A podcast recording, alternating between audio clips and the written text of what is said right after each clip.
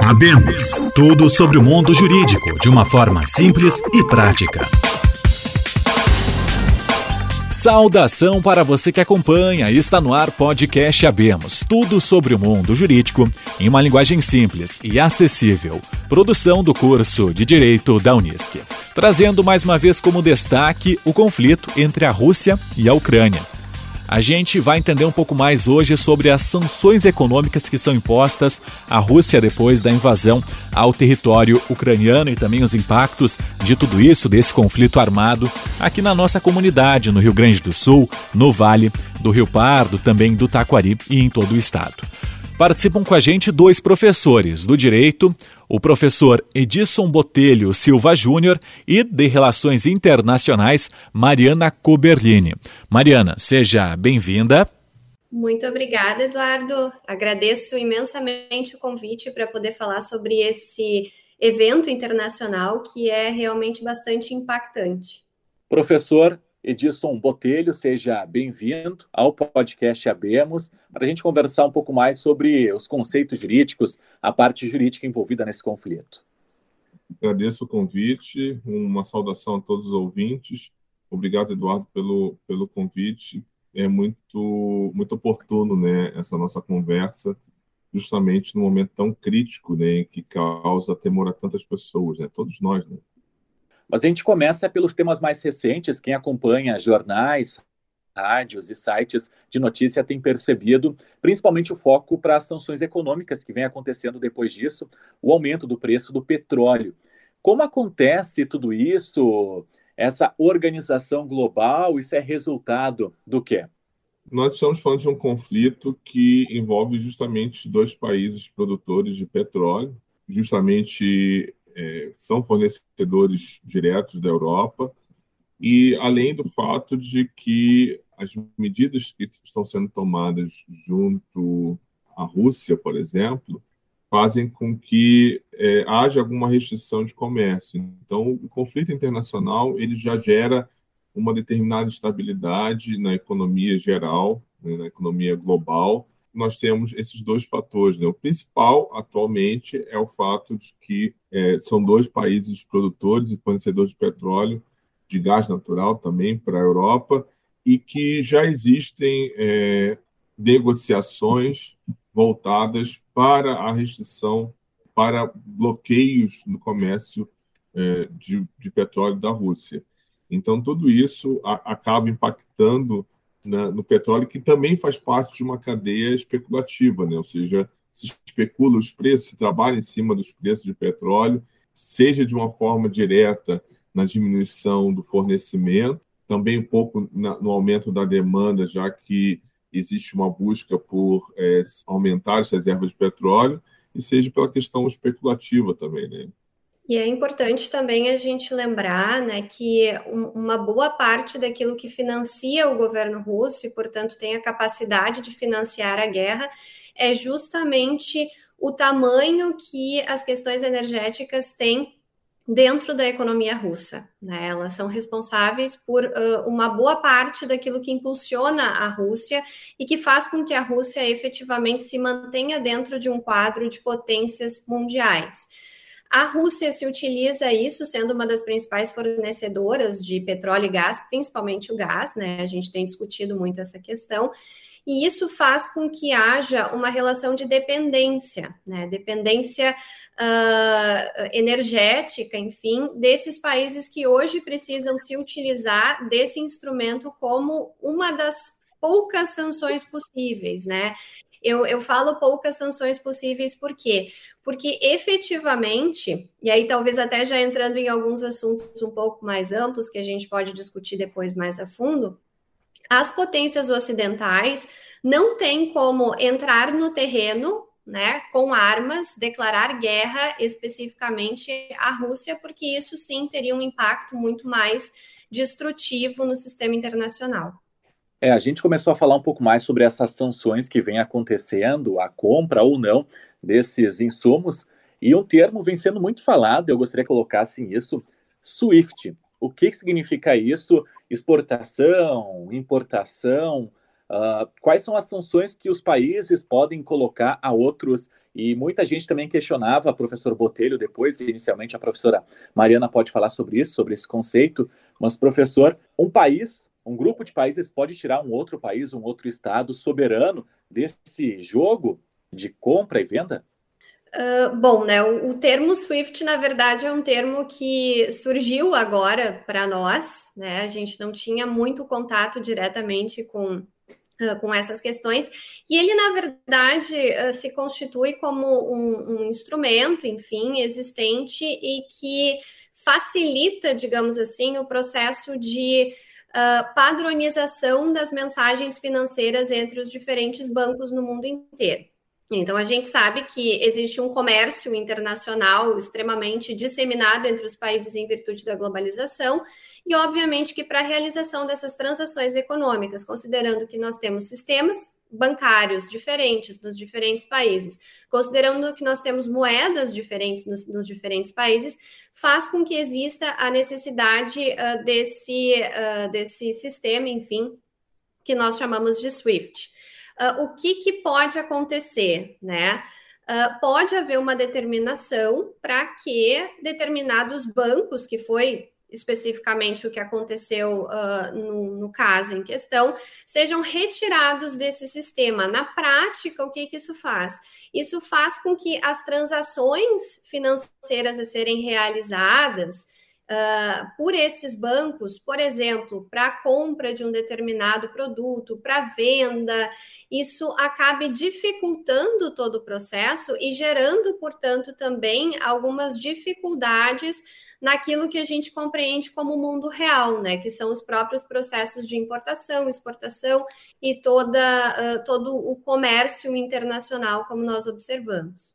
Seria como aplicativo do banco dos países é, nós poderíamos dizer assim, pensar num aplicativo que fosse um padronizador, né? Que promovesse uma padronização e facilitasse os processos de transação financeira entre países. Você tem um sistema em que é, você conecta os bancos. Então, os bancos russos estão conectados com os bancos da União Europeia, dos Estados Unidos, da América, e aí você simplesmente desconecta esses bancos, né? tentando ser o mais simples possível você desconecta. Os bancos russos não vão poder fazer esse sistema de pagamento. Não significa que você não tenha como pagar, vai ter como pagar, mas vai tornar muito mais difícil. Então, deixa, deixa de ser interessante você fazer negócios com empresas russas, porque vai se tornar mais lento, vai se tornar mais caro, vai se tornar mais difícil. É isso. É dentro do âmbito privado, ou seja, é, os bancos são privados, e, ou seja, são de particulares, e eles perdem a possibilidade de participar desse clube, que é uma interconexão é, bancária. Seria mais ou menos isso, né, Mariana? É isso aí, acho que o Botelho conseguiu explicar de forma bem didática, assim, para a gente compreender. E qual seria a saída? Seria carregar um avião, um navio com ouro e comprar dos outros países, saindo desse sistema internacional? Para buscar, para não ficar desabastecido por alguma coisa que não é produzida na Rússia, por exemplo? Você tem que pagar um banco, vai ter que utilizar um banco que está conectado. Então, a empresa, por exemplo, vai ter que ter uma conta num banco alemão, vai ter que ter uma conta. Vai, vai ter que se utilizar de outro sistema de pagamento. Ah, tentando simplificar mais ainda, é como se a partir de agora você, aquelas empresas não pudessem utilizar o Pix. Né? Agora está todo mundo tão acostumado com o Pix então ele vai ter que fazer um depósito bancário que vai ter que cobrar uma, caixa, uma taxa de 15 reais e esse depósito bancário só vai poder fazer efeito daqui a três, quatro dias, ou seja, aumenta a burocratização e os custos. Significa que você ainda vai continuar podendo se utilizar de algum sistema, há meios. Né? O que acontece é o seguinte: o SWIFT era um facilitador, é, agilizava muito as, as relações comerciais. Sem ele, as relações comerciais ainda são possíveis, só são mais, é, mais difíceis, né? mais é, burocráticas e talvez mais custosas.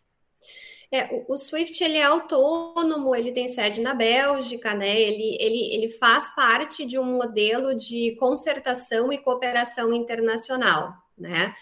Uh, mas me chamou a atenção que uh, eu andei lendo que, na verdade, a Rússia, desde 2014, tem uh, um, uma espécie de sistema SWIFT que ela, de certa forma, coordena. Me chama a atenção por quê? Porque 2014 é justamente aquele ano em que acontece a anexação da Crimeia, né? Então, parece que já havia ali uma espécie de preparação para possíveis sanções que a Rússia viesse a sofrer, talvez até por aquele fato ou eventualmente em virtude das pretensões imperialistas que a gente está vendo que estão né, aflorando agora, mais uh, para o futuro, enfim. A Rússia aumentou o estoque dela de ouro, ela mudou um pouco a forma de negociação com alguns outros países, como, por exemplo, alguns países do Oriente Médio, em que ela troca o dólar com, é, é, é a partir do lastro ouro, é, ele, ela aumenta suas reservas em ouro, ela estabelece um sistema de internet dentro da Rússia que atualmente ela já fez alguns testes há três anos atrás, permitindo uma internet desconectada com a, a rede mundial de computadores. Então, a, a, Rússia do senhor Putin ela já vem se programando, se preparando para é, situações de isolamento, vamos dizer assim. Exato. Isso é bem interessante a gente começar a falar, porque vocês citaram um termo que também é muito comentado nos jornais, que é reserva e de moeda forte. O que significa isso? Por que os países usam ouro e por que usam, por exemplo, o dólar ou o euro? E para que serve essa reserva? Tradicionalmente, uh, né, enfim, desde que a gente vive em uma economia uh, globalizada, ou antes até mesmo desse processo de globalização, os países precisam uh, ter algum tipo de lastro para garantia da sua riqueza, né? O ouro, ele tradicionalmente foi utilizado como um lastro durante muito tempo. A gente teve rupturas nesse padrão, né? Mas de alguma maneira ele, ele permanece sendo, inclusive, uma espécie de alternativa em algumas situações, como a gente observa agora com a Rússia, né? uh, justamente para esses, uh, esses momentos ou esses países que eventualmente busquem alternativas ao dólar como a moeda principal que rege uh, o sistema financeiro internacional, ou então para financiar ações específicas que, que, que, são completamente contrárias àquilo que a comunidade internacional entende como correto, que é justamente o que está acontecendo com a Rússia agora. Né? Quando chega a Segunda Guerra Mundial, tem os acordos de Bretton Woods, e eles, é, como a professora Mariana falou, você tem que ter um lastro para limitar a emissão é, é, de, de, moeda de forma é, infinita, né? Ou seja, eu vou aumentar para poder pagar minhas dívidas e depois não, o Estado não consegue pagar suas dívidas. Então, o, o, ter um lastro significa dizer, olha, esse, essa moeda toda corresponde a esse tanto de ouro. Então, se aumentar o número de moedas e eu não, né, de papel moeda e não aumentar o ouro, significa que aquele papel está valendo menos.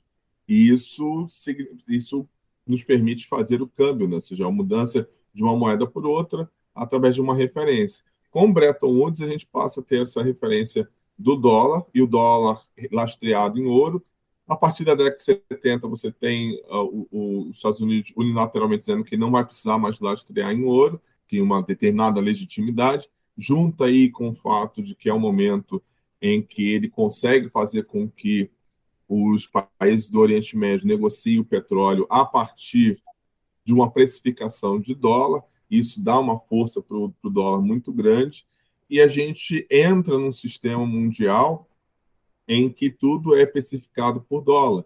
Então, se torna mais fácil. Mais, mais ou menos quando a gente estava falando do SWIFT, se torna mais fácil você fazer mudança de, o câmbio de moedas a partir desse dessa referência que é o dólar. Então, o dólar se tornou uma referência mundial, assim como o inglês. Você vai para a França, você fala inglês. Você vai para o Japão, se fala inglês. Então, isso facilita tudo. Então, na economia, isso acabou se tornando é, é, padrão. O que vai acontecer é que a gente, após a Guerra Fria, e deixar de, deixando de existir um bloco comunista e um bloco capitalista, então todo mundo agora é capitalista de alguma forma, uh, houve então esse predomínio norte-americano, só que agora a gente tem a China e os Estados Unidos e a, e a Rússia buscando aí uma nova é, competição, né? E o lastro, passar para o lastro em, em ouro é, diminui, é uma forma de você combater o poderio é, político-econômico dos Estados Unidos nas, nessa, no, sistema internacional, né, nas relações internacionais.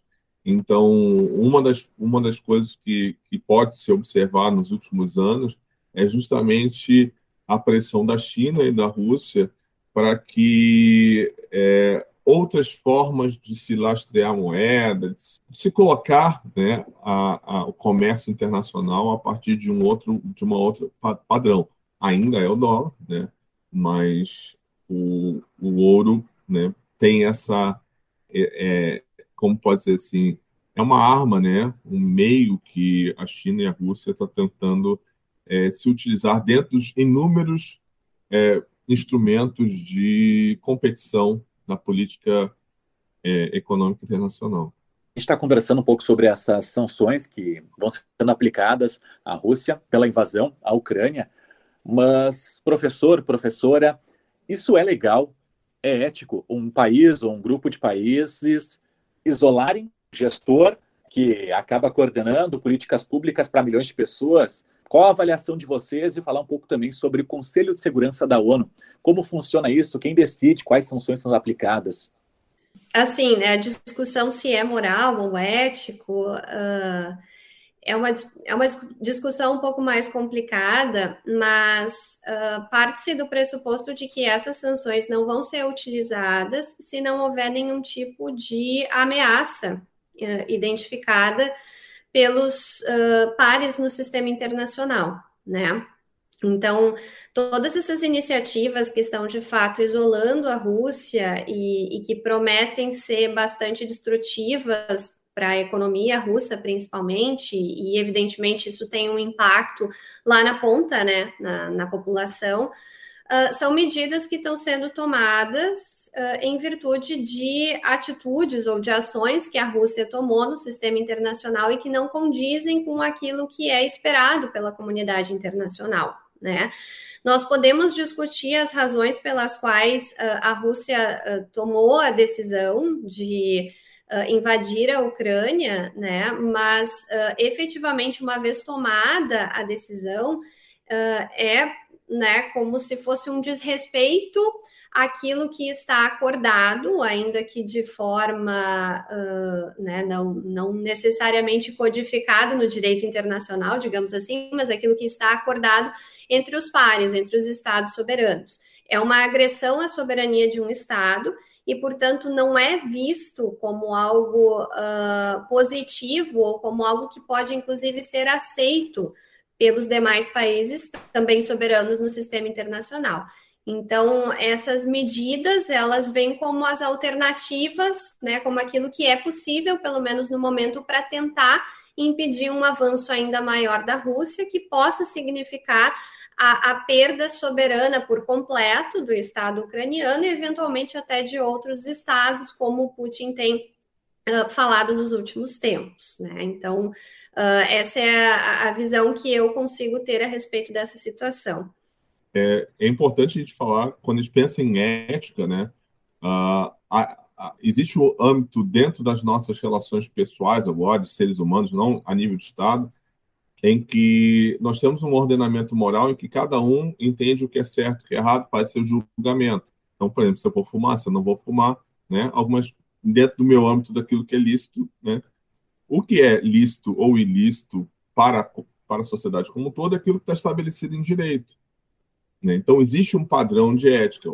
Hoje em dia, sobretudo a partir da Segunda Guerra Mundial, existe uma, um série, uma série de, série de parâmetros do que é ético nas relações internacionais, que é aquilo que a gente vai chamar de direito internacional, como, por exemplo, a Carta das Nações Unidas, a Declaração Universal de Direitos Humanos. Então, a ONU vem construindo uma série de padrões éticos. Muitas das vezes não são assinados por todos. Né? Por exemplo, uh, está se questionando muito o uso de bomba de fragmentação pela, pela Rússia.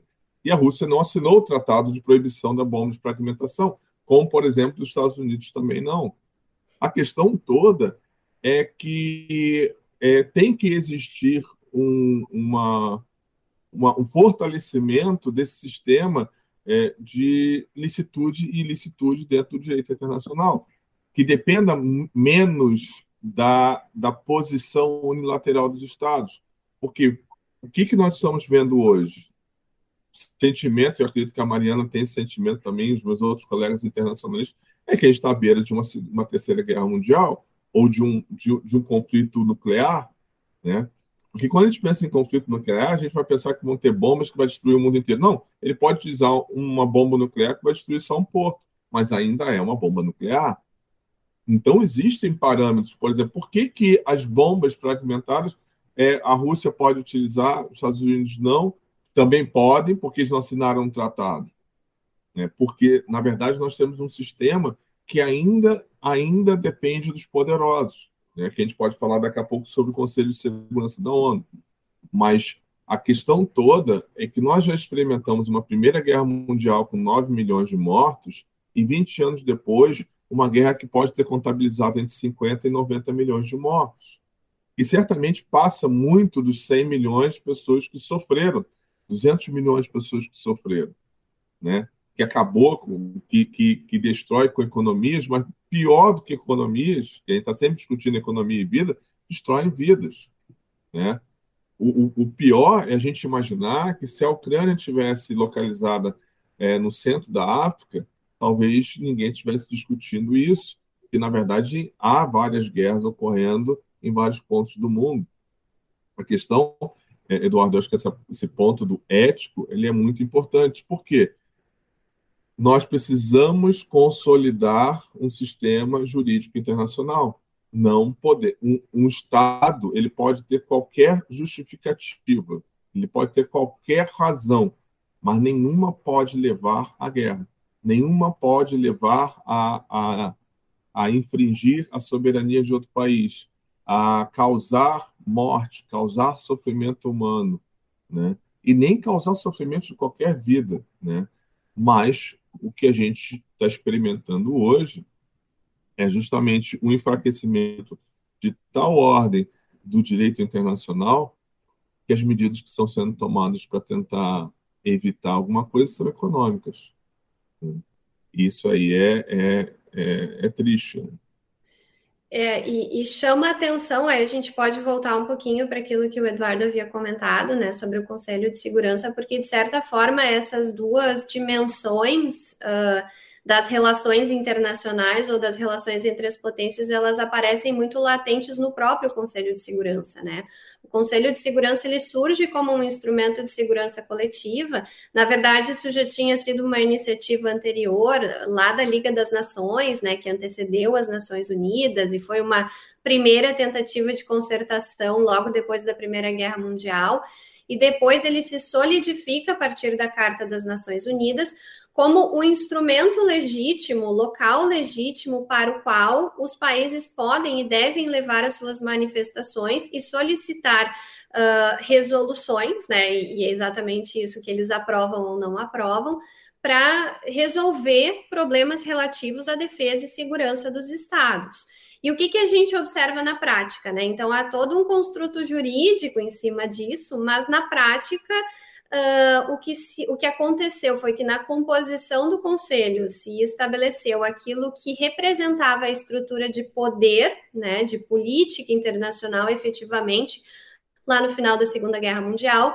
Então, a gente tem cinco grandes países com poder de veto, que, na verdade, desde que o Conselho de Segurança foi criado, estão em lados opostos, digamos assim, né, não, não concordam em relação as questões, particularmente as questões de segurança, e tudo aquilo que é levado para o Conselho de Segurança e que é de extrema gravidade, né, ah, como nós estamos vendo agora, o professor Botelho falava, uh, né, acredito que o sentimento seja de que a gente está à beira de uma guerra nuclear ou de uma terceira guerra mundial, e o sentimento é um pouco esse, apesar de eu acreditar por várias razões que isso não vai acontecer, mas quando uh, se trata de uma situação dessa gravidade, a gente não consegue ter uma operacionalização do conselho, justamente porque não há um, um respeito mais evidente, ou, ou pelo menos o, o, uh, o construto jurídico ele não funciona tão bem quanto a política de poder entre potências, né? Eu acho que essa é a grande questão que a gente não consegue superar de alguma maneira. Passam as décadas e a gente não supera nem dentro do Conselho de Segurança. Um, um bom exemplo disso é que na, na década de 90 uh, ah, houve uma guerra contra o Iraque porque o Iraque tinha é, invadido o Kuwait e tomado, acabado com a soberania do Kuwait. E aí o Conselho de Segurança vota pela intervenção. Anos depois, né, alguns anos depois, uma década depois, é, se os Estados Unidos alega que tem bombas de armas de destruição em massa, ou seja, que se traduz em, em armas nucleares, e ainda que a Agência Nacional, por duas ou três vezes, tenha apresentado auditoria dizendo que não tinha, e sem ter o voto favorável do Conselho de Segurança para a invasão do Iraque, os Estados Unidos formam uma colisão para invadir o Iraque, uh, depõem governantes, colocam o, o, o, o, Iraque sob domínio de milícias, criam caos, e o Iraque nunca mais se reestruturou né, politicamente. Né? A gente ainda é, não, não de uma forma, vamos dizer assim, satisfatória. E aquilo foi possível porque justamente os Estados Unidos tinha uma tinha o poder de veto, né? Nota, o que está acontecendo hoje é uma série de alegações da, da Rússia que ela, se, que ela se considera como legítima para essas ações, inclusive ela já colocou quais são a, as exigências dela para cessar, né? E ela não consegue ter uma ação da ONU porque justamente nós temos a, o poder de veto da Rússia. Nota, o poder de veto da Rússia agora é tão legítimo quanto o poder de, de veto dos Estados Unidos quando ele invadiu o Iraque. E as duas coisas são a mesma coisa. Você está invadindo um país, é, eliminando a soberania dele contra é, o, o, poder de veto da ONU. Né? Eu concordo com a, com a Mariana quando ela diz que é, não vamos chegar numa segunda, numa terceira guerra mundial. É, e, e eu também acho isso, né? Às vezes eu não sei se eu acho ou se eu quero crer nisso, né? Né? Até porque é, os danos vão ser absurdos, né? Ou seja, é aquela, aquela, aquelas medidas que não, não, não tem como serem tomadas. Tanto é que tudo está no campo ainda de uma política internacional de sanções. Né? Não há um direito, ou seja, você vai lá, bloqueia comércio, tira do SWIFT, é, é, tenta boicotar os produtos e por aí vai. Para fechar nossa conversa, a gente está chegando aqui no tempo, no tempo limite, mas, professores, o que, que motiva todo esse conflito? A gente já falou um pouco sobre a organização das Nações Unidas, a professora já relatava essa preparação, quem sabe, da Rússia para um conflito, criando uma internet própria, um sistema de negociação entre os bancos próprio, mas é a aliança da Ucrânia a OTAN, essa possível aliança, a aproximação dos Estados Unidos, tem relação com a Guerra Fria, com os Estados Unidos, União Soviética? Uh, o que que motivou o Putin a fazer tudo isso? É, assim, é bastante difícil de compreender essas ações uh, nesse nível de escalada de violência, né, do, do, Putin, justamente por todas essas questões que a gente tem discutido, assim, desde 1945 a gente tem um certo acordo de cavalheiros que isso não vai acontecer, digamos assim, é por isso que agora a situação parece uh, realmente muito mais delicada, muito mais grave. Mas efetivamente o que o Putin vem alegando já há vários anos é que os Estados Unidos e seus aliados ocidentais estão batendo as suas portas, né? Eles estão chegando cada vez mais próximos uh, em termos territoriais. Uh, de traçar alianças com países que ou fizeram parte da União Soviética ou que tradicionalmente estiveram uh, dentre os seus países satélites, zona de influência e assim por diante. Sim, retratando um período de Guerra Fria, mas talvez retratando até um período anterior, né? Porque as pretensões que a gente vê do Putin hoje, na verdade, são pretensões imperialistas a lá século XIX, né? Alguma coisa assim. Então, uh, talvez isso remonte a um discurso e a uma ideia de política internacional muito mais antiga, inclusive. Mas o fato é que o Putin trabalha dentro dessa lógica da política de poder, né? uh, da política de potência ele enxerga a Rússia como uma potência e ele enxerga a aliança ocidental como uma aliança inimiga, né? não como possíveis parceiros. E ao fazer isso, então, ele identifica que sim, uma possível entrada, uma possível aproximação da Ucrânia e de outros países à Organização do Tratado do Atlântico Norte que é uma organização que surge dentro do contexto da Guerra Fria para funcionar como um instrumento de defesa coletiva, uh, é algo extremamente grave e representa uma ameaça aos interesses russos. E extrapola, ele extrapola um pouquinho no discurso, dizendo que isso representa uma ameaça, inclusive, aos interesses dos povos que estariam sob uh, a sua zona de influência, né?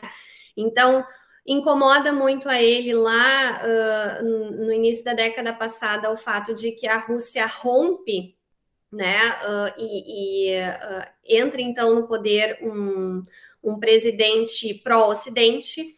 Né, ele começa a observar dentro da própria Ucrânia movimentações para uma espécie de ocidentalização, ou aquilo que ele chamaria de uma ocidentalização da Ucrânia, e ele começa a ficar receoso de que isso possa, de alguma forma, atingir a todos os estados da região que estão sob a sua influência e, né, ao fim e ao cabo, que isso ganhe espaço dentro da própria Rússia, que é algo que, né, apesar de todas as uh, toda a repressão que a gente sabe que acontece na Rússia, uh, também está acontecendo, né? Muitas pessoas uh, estão buscando se informar e, e, são contrárias a todas essas ações do Putin, são contrárias a ações, inclusive, de política interna do Putin, que são bastante repressivas, uh, estariam mais dentro daquilo uh, que a gente encontraria, digamos assim, em um mundo ocidental livre, né, com muitas aspas, porque a gente sabe que também não é tão.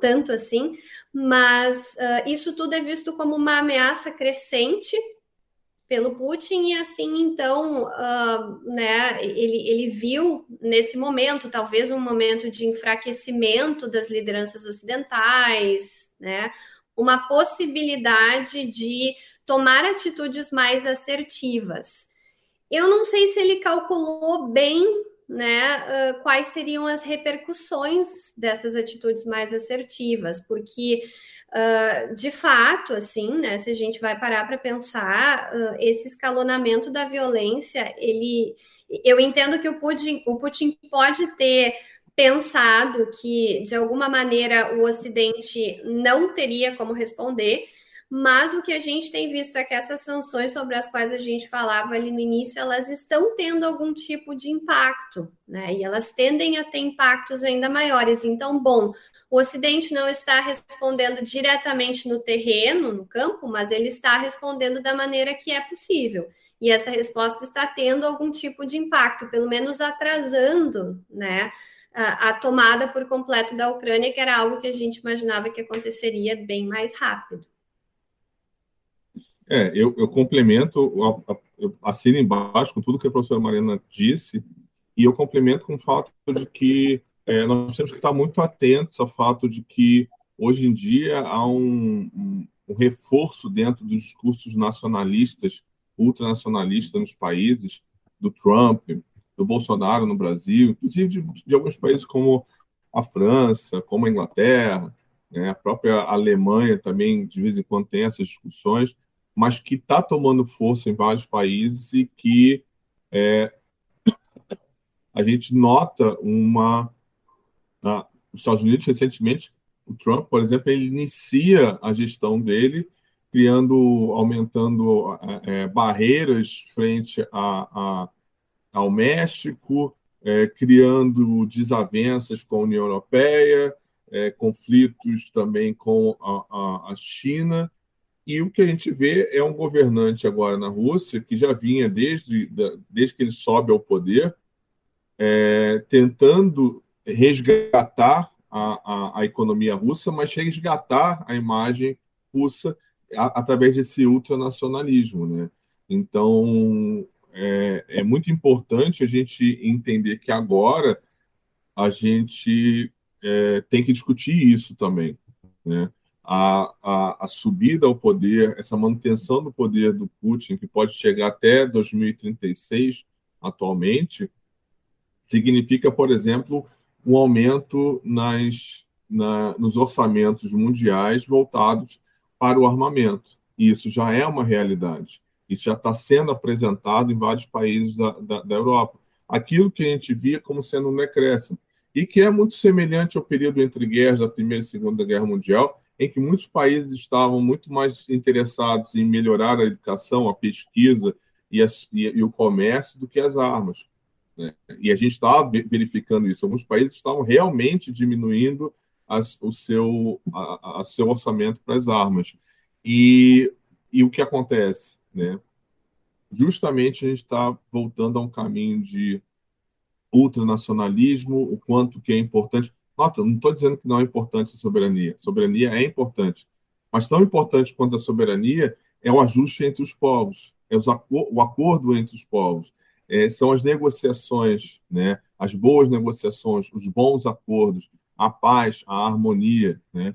Mas nota, a gente está vendo que vários países do leste europeu agora se ressentem, a Europa se ressente, a América se ressente, e isso vai num escalonamento muito grande.